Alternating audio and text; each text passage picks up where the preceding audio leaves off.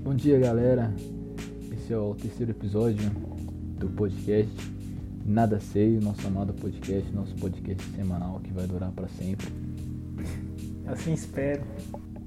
Não é? Todo mundo, todo mundo tá orando em casa para que isso continue para sempre. Meu nome é Rogato e eu tô aqui com o nosso colega Gabriel Senna, que vai dar um oi. E aí, meu nome é Gabriel. Vamos a saber alguns filmes. Isso, hoje vai ser o dia dos filmes. É, como eu disse, a gente vai sempre variar os temas. E hoje é um filme que tem relação com o, o livro que a gente fez no podcast anti, anterior, eu falo, no podcast anterior, que é Mary Poppins. É, Mary Poppins, ele foi um filme do Robert Stevenson.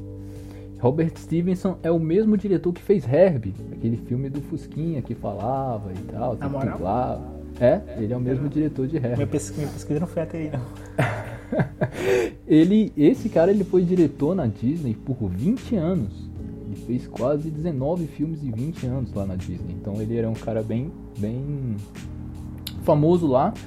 E essa tradição começou com Mary Poppins, porque na época ele foi, ela foi a maior bilheteria da Disney.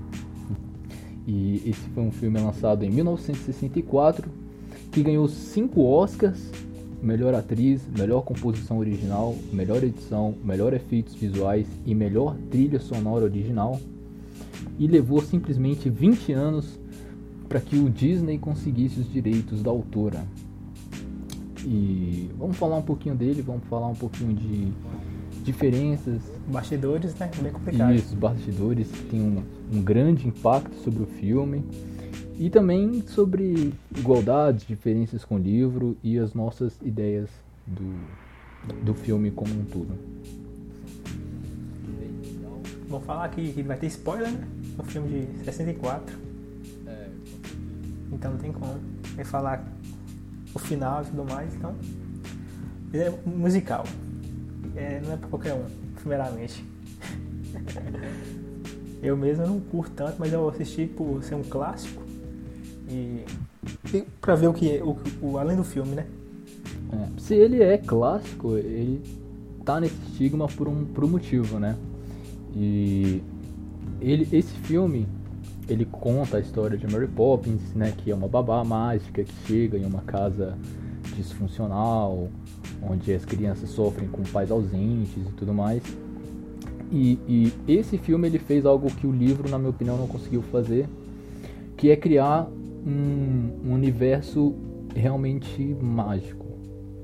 O, o, livro ele tem a babá, ele tem suas aventuras e tudo mais, mas o filme ele tem um arco de redenção para todos os personagens. Se os filhos eles começam o filme acreditando que os pais não gostam deles, eles terminam o filme com um pensamento diferente.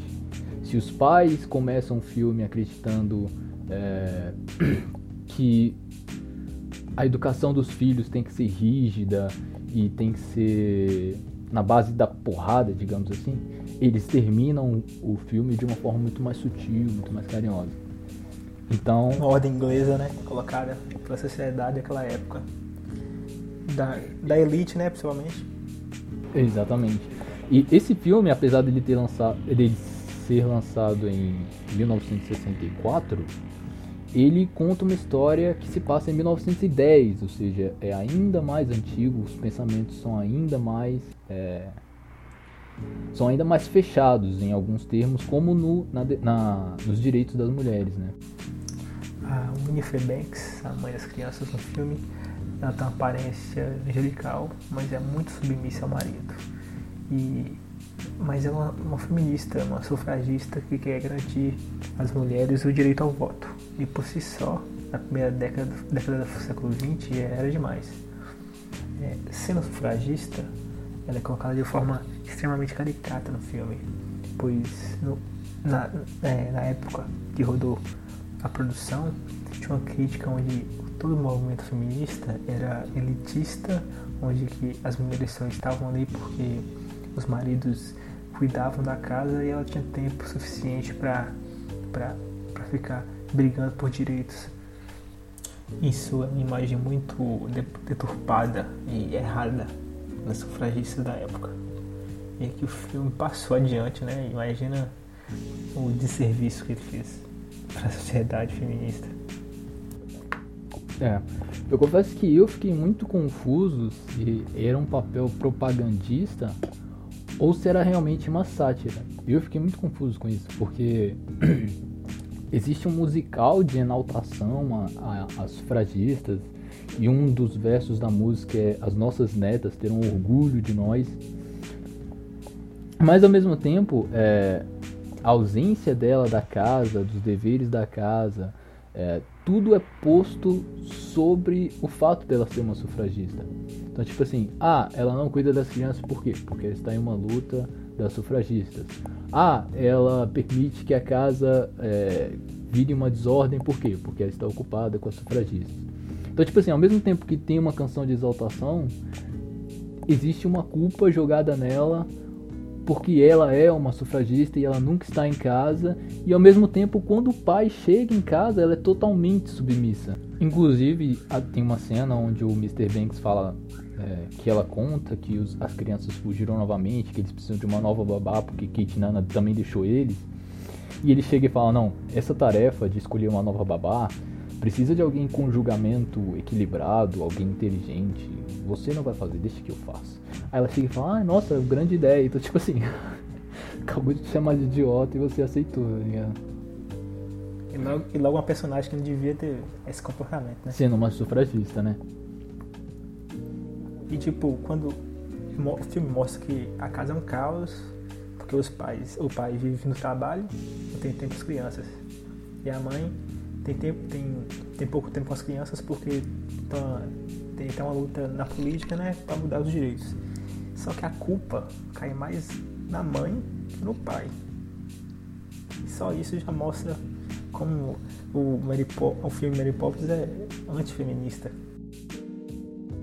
E, e, existe uma coisa interessante que é, eu lembrei agora também que tem a cena onde ela pega a, a, a faixa das sufragistas e tipo assim, ah, é uma luta super importante, eu uso ela para ter meus direitos e tal, e ela arranca e coloca na pipa das crianças. Uhum. Ela, tipo, ela abandona a causa pelo bem da casa. Pelo bem da casa, exatamente. Não há problema nenhum você cuidar dos seus filhos dentro de casa. O problema é da forma que, que o filme fez. É como se, é, como se aquilo não valia nada. Como ele, tipo, a causa é, não, não importa para ela mais. Passando essa ideia das sufragistas e tudo mais, é, o filme ele tem várias coisas que são diferentes, mas são interessantes, né? É, por exemplo, a ideia do Mr. Banks trabalhar no banco. E bank é banco em, em português. Então, tipo assim, a ideia do Mr. Banks e ele ser aficionado ao banco, é, tipo assim, são, são compatíveis, entendeu? Quando você falar, ah, ele é o Mr. alguma coisa, é porque você é aficionado por aquela coisa. Então, o Mr. Banks, obviamente, seria aficionado pelo banco onde trabalha. Então eu achei isso muito interessante, apesar de ser muito bobo. É, o filme é musical de criança, né? Então vai ter essas, essas pegadinhas desse. O livro ele é mais fantasioso, mas ele é menos preocupado com passar uma informação que seja é, educacional às crianças. Ele é menos preocupado com morais, né? É igual teve um dia é um, é um capítulo do livro. Um dia o, o, o Michael, que é o filhinho, ele acorda e ele fala que olhou para Mary Poppins e descobriu que aquele dia ele queria ser malvado. Que ele olhou para ela e sabia que aquele dia inteiro ele seria malvado. Então, tipo assim, ele chuta a cozinheira, ele faz a, a doméstica derrubar a água que estava levando pro Sr. Banks se barbear, ele derruba o jardineiro no chão, amarra o cachorro da vizinha na grade, ele faz um monte de coisa. E tipo assim, no final do dia, é, a Mary Poppins ela deixa uma bússola mágica lá em cima da mesa e fala para ele não mexer. Só que ela vai embora, deixa ele a bússola mágica, entendeu? Então tipo, é óbvio que ele vai mexer. E aí animais selvagens são transportados para o quarto e, e começam a, e vão atacar ele. Aí ele grita assustado pela Mary Poppins ela aparece e ele aparece deitado na cama já do lado dela, como se tipo, tudo tivesse sido um sonho. E ele olha para ela, ela tá com um copo de leite na mão e literalmente ele fala isso. Hoje eu fui tão malvado, mas mesmo assim me sinto tão bem. Então, tipo assim, isso é uma coisa que você nunca veria num filme da Disney. Pela preocupação educacional que eles têm, pela vocação educacional. E, e, o livro não tem nada disso. A mãe, ter, a mãe, a mãe começa e termina o, fio, o livro ausente, a ausência dela não é explicada, e, e o pai igualmente, entendeu? Tem uma cena onde eles vão tomar chá com o pai no centro, mas tipo, um livro de 12 capítulos, eles só aparecem no primeiro e no último. Então, mas a Disney sempre, sempre teve essa preocupação, né? De colocar uma mitologia certinha. Até hoje, o filme da Marvel, ninguém morre naquele, naquela saga. é, morre é. e volta e, os filmes mais assim, mais obscuros são que realmente um personagem morre só que de 21 e outras diferenças que tem no, no, em relação ao livro e ao filme é que o Bert ele é alçado a, a papel principal, papel de protagonista. É, o Bert ele não aparece, que é o papel do Dick Van Dyke, ele não aparece em muitas das cenas que ele tá. Ele, aquela visita ao tio, onde os, os, todo mundo começa a flutuar, aquela cena no livro ele não está, ele foi inserido ali, entendeu? E o resto da história todo inventado, que onde ele é, é essencial como para dar conselhos às crianças, de que o pai delas é, também precisa de ajuda, também precisa de também precisa que elas também precisam ser pacientes com ele e tal. É, as crianças elas foram reduzidas a duas e no livro elas são quatro. Provavelmente a autora não ficou muito feliz com essas, essas transformações que fez com pro filme ficar adequado, né? Então, vamos falar da autora. É, a Disney, ou o Disney, ele começou a negociar com a Pamela Travers em 1938.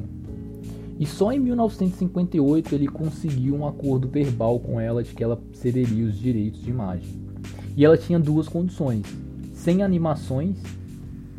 Bah possível sem animações um filme, um livro de fantasia.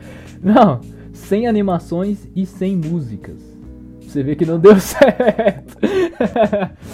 e aí em 1961 ela se reuniu com Disney e ela passou efetivamente os direitos para ele. Então, é, existe um filme chamado Saving Mr. Banks que ele conta bem essa negociação. Em 58, é, que ele tinha o, o acordo verbal com ela, ele já mandou a produção começar do filme. Ou seja, muitas das músicas já tinham sido escritas, o roteiro já estava pronto. Sem precisar, da, sem conversar com, com a autora, né? Sem ele ter a assinatura definitiva. Em 61, é, ele, ele se reuniu com ela e tal, e ela deu a opinião dela em vários pontos do filme. E, e aí sim que ela assinou definitivamente. Mas ela tinha muitos, muitas restrições. Ela não gostava do Dick Van Dyke, queria que ele não fosse parte do filme. Ela não gostava das músicas, entendeu? O, os pinguins, ela só foi saber de última hora que os pinguins estavam no filme. Os pinguins dançando. Aquela cena dos ah, pinguins que dançam com o Bert.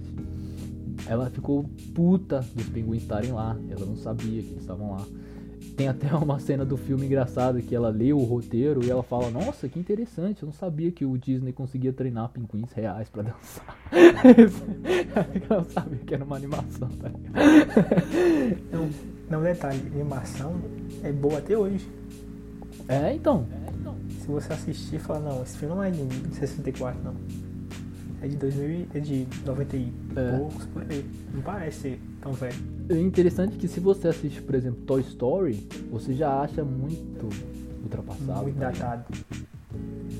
O primeiro, o primeiro, né? Eu também assisti tem pouco tempo uma parte. Eu também achei um pouco meio datado a animação. É, demais. Envelheceu muito mal o Toy Story.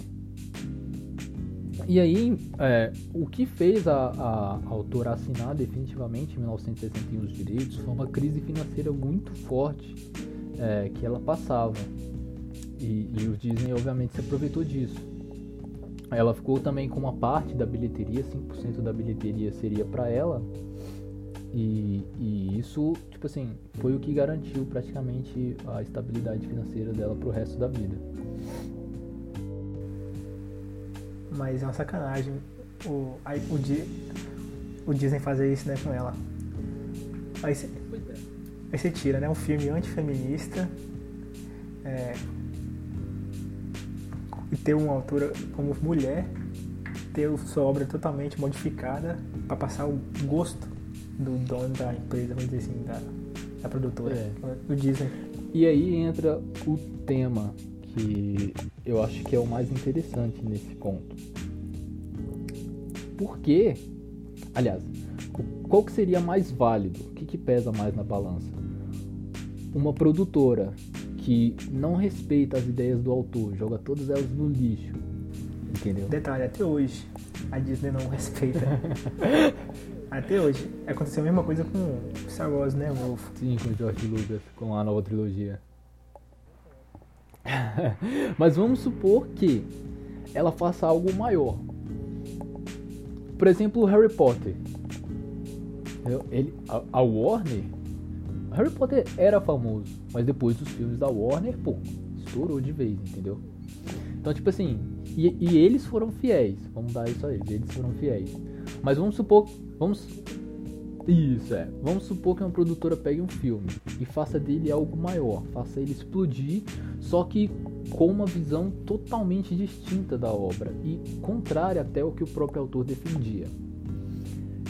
É, que, que pesa mais? Isso ou é, você respeitar as ideias do autor e, e, e, tipo assim se abdicar de fazer o filme e deixar com que o universo seja ali só dos livros e que a fama dele seja só, é, digamos assim, nacional. Igual Mary Poppins era algo nacional é mais válido deixar que ele seja só nacional, deixar a ideia só com o autor, ou é, dá para se defender a Disney de ter pegado aquilo, mas ter feito daquilo um fenômeno mundial? É, vai depender muito da altura, né? Que, particularmente, eu ficaria muito puto se pegasse um livro meu e tirar, tirasse toda a essência que eu escrevi e eu ficaria puto pra caramba. Agora, no caso dela, ficou, né? ela ficou boa com eles. É, quando você tira a essência do livro, o sucesso, você, você vai focar mais no dinheiro, né? Como, como no caso dela, ela estava precisando, teve uma crise, estava precisando de dinheiro, foi para sobreviver. Mas será que vale a pena você tirar a essência do seu livro, aquilo que você Nunca, nunca escrevi um livro, mas provavelmente você escreve, faz sucesso, deve ter um carinho diferente para aquela, aquela obra. E particularmente eu, eu não ficaria feliz não. Pois é. Porque, tipo assim, eu não sei. É porque. É porque é dinheiro, né, velho? Não, não é pelo dinheiro. É porque ele tornou Mary Poppins imortal. Eu li o livro por causa do filme. Não foi o contrário, entendeu? É, é verdade. Igual o Senhor dos Anéis. O livro tinha feito muito mais sucesso antes. O filme só, só complementou sucesso que teve os livros. Sim, mas por exemplo, daqui a 10 anos, 10 anos depois do lançamento, as pessoas já começam a conhecer o livro pelo filme. Entendeu? Tipo, o Clube da Luta eu conheci pelo filme, Na Natureza Selvagem eu conheci pelo filme. Foram livros que fizeram muito sucesso, mas depois do hype do livro, é o filme que tem a capacidade de te, te prender e te pegar de volta, tá ligado? As duas mídias duram bastante. Sim. Mas o, o cinema tá, o cinema é muito mais latente que os livros, entendeu?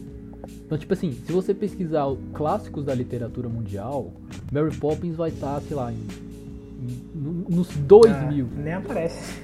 Ele nem aparece. Entendeu? Agora, se você pesquisar clássicos do cinema mundial, o filme Mary Poppins já tá lá em cima, entendeu? Então, tipo assim. No mínimo top 100. Entendeu? Então, tipo assim. O que que é mais válido, tá ligado? O que que eu escolheria se eu, se eu vendesse um filme, um livro meu, visse que o filme tá totalmente diferente, mas eu pensasse, putz, isso aqui pode ser muito sucesso. Minha chance de eternizar minha obra. Outra mídia. É, pode ser que vale a pena. Você tá entendendo? E tipo assim, essa relação até atrapalhou. Ela, ela queria fazer uma sequência do filme. Ela pensou em fazer uma sequência do filme. Só e o Michael Jackson estaria nessa sequência. Ela queria o Michael Jackson na sequência. Só que quando ela foi oferecer pra Disney com o roteiro e tudo, é, a Disney fez, teve a mesma postura que ela teve.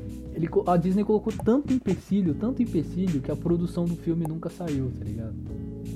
Então, tipo assim, se ela tivesse deixado os caras correrem soltos, talvez eles oferecessem uma sequência para ela, tá ligado? E ela poderia fazer o que ela sempre quis.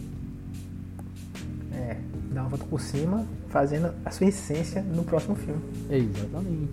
Exatamente. Então é muito complicado, velho. Eu... Mas será que eles iam deixar ela fazer algo dela no próximo filme? Se nem no primeiro ela nem. É. E essa é uma nem mexer em nada. Essa é uma questão que nunca será respondida. Acho muito, acho muito difícil. Já que o filme já responde isso, né? E uma coisa que tá no, no filme Saving Mr. Banks, que eu também achei interessante, é sobre como, e, é claro que eu não sei se isso é verdade, mas esse, o, o filme também foi baseado em uma biografia da autora, que é como o Walt Disney ele usou a questão do pai da autora para convencê-la a ceder os direitos, né? Porque ele disse que havia entendido que o livro não era sobre as crianças em si, era sobre os pais, era sobre ser uma redenção aos pais. Aliás, não só não que o livro não era isso, mas que o livro precisava disso também. E, e ela. Né? No que no filme, na verdade, o problema não é as crianças, né? Não. São os pais. Exatamente. E a, Pam, a Pamela Lyndon Travers, é, isso é um, é um, é um pseudônimo. Travers era o sobrenome do pai dela. Ela, na verdade, chama Ellen Lyndon Goff. Então ela, ela era muito apaixonada pelo pai, só que o pai morreu quando ela tinha 7 anos e ela foi, ela foi recebida por uma tia dela, junto com a mãe. E essa tia é, tinha essa, esse, esse, essa personalidade rígida que a Mary Poppins apresenta nos livros. Então, tipo assim, o Walt Disney ele disse: vamos fazer um livro, um filme sobre esse pai. Não vamos deixá-lo mais ausente. Vamos mostrar um pai que ame seus filhos. Vamos mostrar um pai que quando as crianças verem ele soltando pipa, é, elas vão querer soltar pipa com os pais delas. Entendeu? Vamos mostrar um, um, um filme inspirador sobre a paternidade. E engraçado que no filme é, o problema não são os, os crianças, né? São os pais e cada um tem seu, vamos dizer assim, sua, sua lição, né? O pai leva as crianças no banco para ensinar o que é a vida de um trabalhador e papá, PP. E, é, e te dá uma confusão lá, né? As moedas e acaba sendo demitido. E no final do filme, ele volta com o emprego. Tipo assim, o pai aprendeu menos de um dia. tipo assim, não tem noção nenhuma aquela, aquele ensinamento que o pai sofreu. Ele praticamente ficou uma noite sem desempregado. É, é. Bom, esperemos que quando ele chegar em casa ele não coloque as crianças para dormir às 6 horas, né? Igual ele fala, ele cata lá. às 6, às 6 horas eu entro em casa, às 6 e 5 eu boto as crianças para dormir.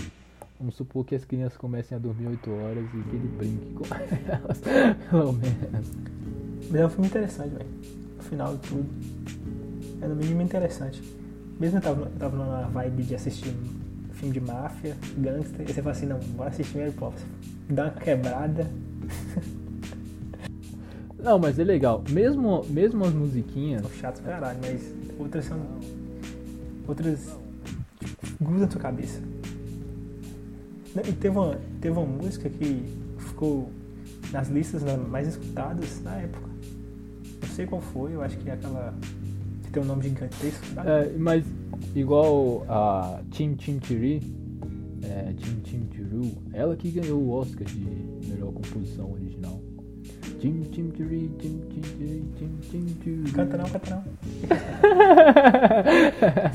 não, mas ela é legal. O, a música inicial que o Bert começa a cantar. Sim, sim, essa é boa. Essa que eu então, falei que foi na cabeça. E o Dick Van Dyke, ele nunca tinha feito aulas de dança até fazer o filme. Você acredita? O cara dança pra caralho, meu irmão, tá doido? É, não, e a, e a, e a atriz, a Mary Poppins, ela fez A Noviça Rebelde, né? É. E esse foi ela... o primeiro filme dela. Uhum. Ela só, antes era só teatro. Esse foi o filme de estreia. E ela ganhou o Oscar de melhor atriz por ele. Fraca, né? começou, começou devagar. E, e ela, é, a Julie Andrews, ela tava, ele, ela não tinha aceitado o papel de Mary Poppins porque ela estava esperando ser chamada para outro filme. E, e, esse outro filme ele foi protagonizado pela Catherine Hepburn, que era uma atriz muito famosa nessa época. Ou seja, ela foi trocada pela Catherine Aí que ela aceitou a Mary Poppins. Ela queria fazer o outro filme. E ela ganhou o Oscar e a Catherine nem indicada foi, tá ligado? Então ela chegou ao ponto de agradecer lá o diretor de elenco de não escalar ela. e por ela ter feito o Mary Poppins. É, ficou até uma rixa, né, entre as duas atrizes, só que essa rixa não existia. É, elas eram amigas, mas tipo, eram rivais, né, ao mesmo tempo.